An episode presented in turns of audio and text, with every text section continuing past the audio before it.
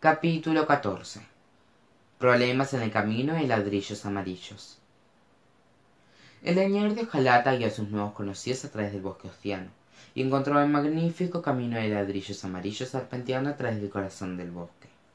Incluso contra todos los colores efervescentes de la tierra de dios el camino vibrante y majestuoso se destacaba.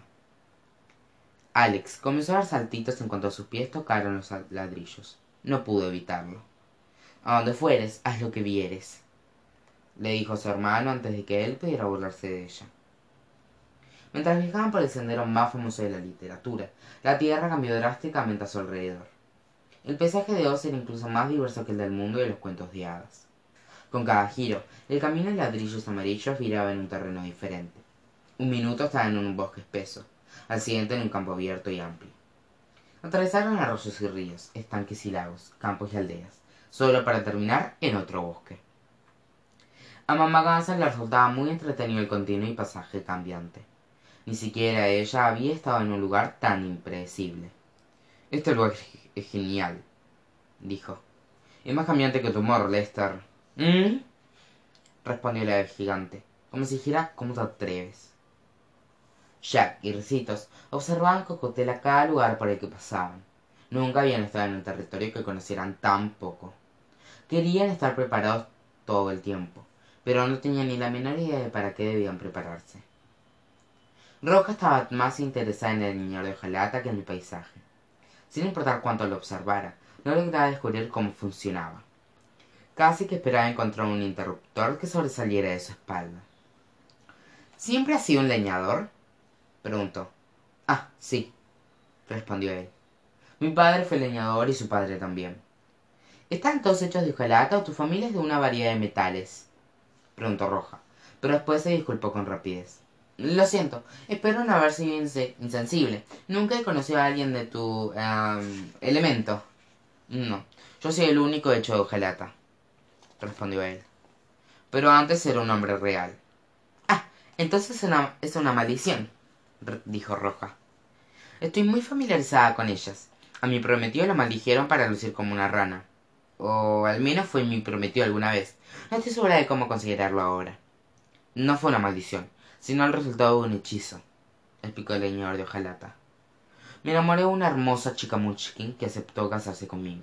Pero ella vive con una anciana malvada que no quería vivir sola. Entonces sobornó a la bruja malvada del este para que me lastimara. Ella hechizó mi hacha e hizo que cayera en mi mano y cortara mis extremidades de una, de una a la vez después de un tiempo lastimó mi cabeza y abrió mi cuerpo en medio. Un hojalatero local reconstruyó cada extremidad de una asta que terminó completamente hecho de lata. Roja estaba muy perturbada por su historia espeluznante. Por qué rayos simplemente no consiste una hacha nueva preguntó ella. El leñador de hojalata permaneció en silencio por un momento. Nunca lo había pensado de ese modo dijo él entonces qué le ocurrió a la chica munchkin con la que habías con la que ibas a casarte preguntó roja. No lo sé. El cuerpo que el hojalatero construyó para mí estaba vacío. Nunca tuve un corazón con el que extrañarla así que me olvidé por completo de ella. Supongo que aún vive con la anciana mala. Créeme está mejor sin un corazón dijo roja. Hablo por experiencia. Dentro uno significa que nunca tendrás que preocuparte por tener el corazón roto. Y créeme, es horrible. Ir sin corazón significa que no puedes sentir nada en absoluto, replicó el leñador de hojalata. Quizás te evita el sufrimiento, la soledad, la miseria, el anhelo o el miedo, pero no disfrutas, no ríes, no te entusiasmas ni amas. Y quien no puede amar es solo un objeto. Roja rascó su frente. Pero si no puedes anhelar nada, sabes que quieres un corazón preguntó ella y si no temes. Entonces por qué estabas tan asustado cuando el granero aterrizó sobre ti el señor de hojalata permaneció en silencio de nuevo. No tenía una respuesta pero roja lo estaba haciendo reflexionar. Discúlpenos señor hojalata dijo con tras carraspear y apartó a roja a un lado donde el leñador no pudiera oírlos. Roja qué estás haciendo tienes que cerrar la boca. Por qué ese hombre evidentemente tiene un corazón esto es lo que no se da cuenta dijo ella. Obviamente replicó connor. Pero se supone que no aprenderá esa lección hasta el final de la historia. Si lo descubre ahora perderemos a nuestro guía. Roja se cruzó de brazos e intentó permanecer callada. El camino en ladrillos amarillos llevó al grupo a través de algunos obstáculos pero nada que no pudiera manejar. En cierto punto el camino desapareció en una zanja profunda pero el leñador de hojalata taló un árbol y lo usaron como puente también se detuvieron cuando no hallaron un puente que conectara el camino de ladrillos amarillos con el otro lado de un río salvaje. Lester funcionó como bote y transportó a uno por uno por el agua. No fuerte cuando fue el turno del leñador de hojalata dado que era difícil mantenerse a flote con el hombre pesado sobre el lomo. Alex y mamá gansa no utilizaban magia a propósito. Según el conocimiento de los mellizos las únicas personas en Oz capaces de hacer magia real eran las brujas. Y no querían que el señor de hojalata pensara que ellas estaban relacionadas a las brujas malvadas del oeste o del este. En conclusión su viaje fue bastante sencillo en comparación a su llegada a Oz. Jack y ricitos de oro comenzaron a relajarse poco a poco pero la falta de dificultades solo preocupaba a los mellizos. Era demasiado fácil. Recuerdo que Oz era mucho más peligroso en el libro le dijo con él a su hermana. Yo también concordó alex. Recuerdo que había todo clase de plantas y animales espeluznantes. Quizá no estamos topándonos con ellos. Los mellizos asintieron pero sabían que nunca tenían tanta suerte. Y el próximo tramo del camino de ladrillos amarillos lo demostraría. Qué fue eso preguntó recitos de oro y se detuvo en seco. Qué ves dijo jack. Era una gran sombra respondió ella corre tras de los árboles a mi derecha yo también acabo de ver algo gritó roja allí en los árboles a mi izquierda el señor de jalata tomó su hacha con ambas manos inspirando a Jack y a Recitos de Oro a desenfundar sus propias armas. Alex y Mamá Gansa intercambiaron una mirada. Utilizarían la magia de ser necesario. Las sombras se movían con rapidez del árbol, de, árbol a árbol en el bosque que los rodeaba, pero nunca dos veces en el mismo lugar. Algo, o muchas cosas a jugar por lo que veían, estaba cazándolos. ¿Qué son? preguntó Connor. Calitas, respondió el leñador y miró con nerviosismo hacia el bosque disculpa chilló roja qué son los cálitas por desgracia su pregunta no obtuvo respuesta porque una manada de ocho bestias monstruosas salió de entre los árboles y los rodeó tenían el cuerpo de un oso y la cabeza de un tigre cada uno medía tres metros y mostraban sus colmillos y sus garras feroces.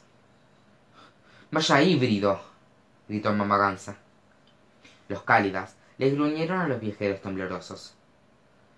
Por casualidad no son herbívoros cierto preguntó connor. De hecho lo son respondió el leñador de hojalata pues qué alivio dijo connor atónito.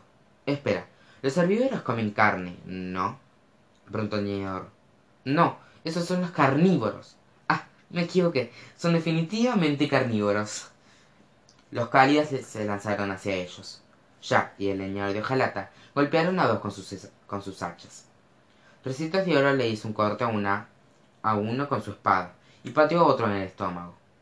Mamá Ganso golpeó a uno en el hocico. ¡Híbrido malo! lo reprendió. ¡Muy malo! Sus defensas solo enfurecieron a las cálidas, cuyas bocas salivaban.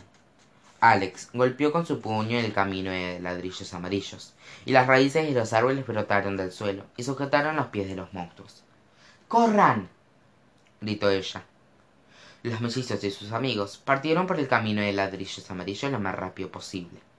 Las raíces retrasaron a los cálidas solo unos segundos y las criaturas corrieron detrás de los viajeros con sus, con sus cuatro patas alex y mamá gansa permanecieron detrás del grupo mientras huían hechizando el bosque a medida que avanzaban para proteger a sus amigos. Alex agitó las manos y los árboles se inclinaron y atraparon a los cálidas con sus ramas. Eran bestias demasiado fuertes para contenerlos durante mucho tiempo por lo que las criaturas salvajes atravesaron las ramas como si hubieran sido palillos diminutos. Mamá gansa alzó las manos al aire como si estuviera alzando algo pesado y las dejó caer con vigor lo que causó que una oleada fuerte recorriera el camino de ladrillos amarillos como si fuera una alfombra y los cálidos cayeron al suelo. Bingo exclamó mamá gansa alzando un puño en el aire. Sin embargo eso no fue suficiente para, para ahuyentar a las bestias. Las criaturas evitaron el camino y corrieron a través de los árboles que crecían a los laterales del sendero de ladrillos amarillos y ganaban terreno el leñador de hojalata jack y ricitos de oro hicieron cortes en las garras de las criaturas mientras éstas intentaban atrapar al grupo. El bosque comenzaba a desaparecer y el camino de ladrillos amarillos viraba en un prado con flores más adelante. El prado era amplio y abierto no tendrían árboles que los protegieran de los cálidos alex comenzó a entrar en pánico. Eran demasiado poderosos y demasiados en número para que pudieran defenderse. Connor cuando lleguemos al prado asegúrate de que los demás sigan corriendo dijo alex. Ya lo más lejos posible de mí me quedaré atrás. Pero los cálidos te matarán replicó él. No no lo harán afirmó alex. Me estoy abrumando. Connor se asustó al oírlo pero sabía que quizás sería su única oportunidad de salir con vida de dios él y los otros corrieron hacia el prado y alex permaneció en el límite del bosque. Volteó para enfrentar a los cálidos estaban tan cerca de ella que podía ver el blanco de sus ojos y la punta de sus colmillos. Alex cerró los ojos e intentó pensar en las ideas más abrumadoras posibles. Si podía alcanzar el punto crítico y perderse a sí misma del modo en que lo había hecho en el caldero de las brujas y en el palacio de las hadas sabía que podría ahuyentar a los cálidos por suerte no fue necesario hacerlo. Las ocho bestias se detuvieron de forma abrupta al límite del bosque apenas a unos centímetros de ella. Gimotearon y corrieron en dirección opuesta. Alex no podía creerlo. Ni siquiera había hecho nada aún o sí los otros también lo vieron y detuvieron la carrera en medio del prado. Qué sucedió gritó connor. No tengo idea dijo alex riendo. Solo se detuvieron y se alejaron corriendo en la dirección opuesta se unió a sus amigos en el prado y observaron juntos completamente confundidos cómo las criaturas se retiraban hacia el bosque. Debes haberles lanzado una gran mirada asesina dijo mamá gansa. Bravo chica. Todos felicitaron a alex con abrazos y palmadas en la espalda pero ella no estaba segura de que lo, de que lo mereciera. Estaba convencida de que debía haber sido otra cosa lo que había ahuyentado a las bestias. El señor de hojalata estaba atónito entonces tú y la anciana son capaces de hacer magia. A quién le dices anciana axidadito replicó mamá gansa. Solo algunos tricos que el mago nos enseñó dijo alex con una risa culposa. Afortunadamente al leñador le resultaba muy interesante y no aterrador. Escapar de los cálidas debía haberlos afectado porque todos parecían exhaustos. Jadeaban y jadeaban pero ninguno podía recuperar el aliento lester se recostó en el suelo y comenzó a dormir de inmediato. Miren cuántas flores hermosas dijo roja admirando las flores escarlata que cubrían el prado. Combinan a la perfección con mi vestido. Roja tomó una y la colocó en su cabello. Reunimos flores para armar un ramo pequeño y de pronto gritó. Qué ocurre roja preguntó jack. Hay un esqueleto gritó ella.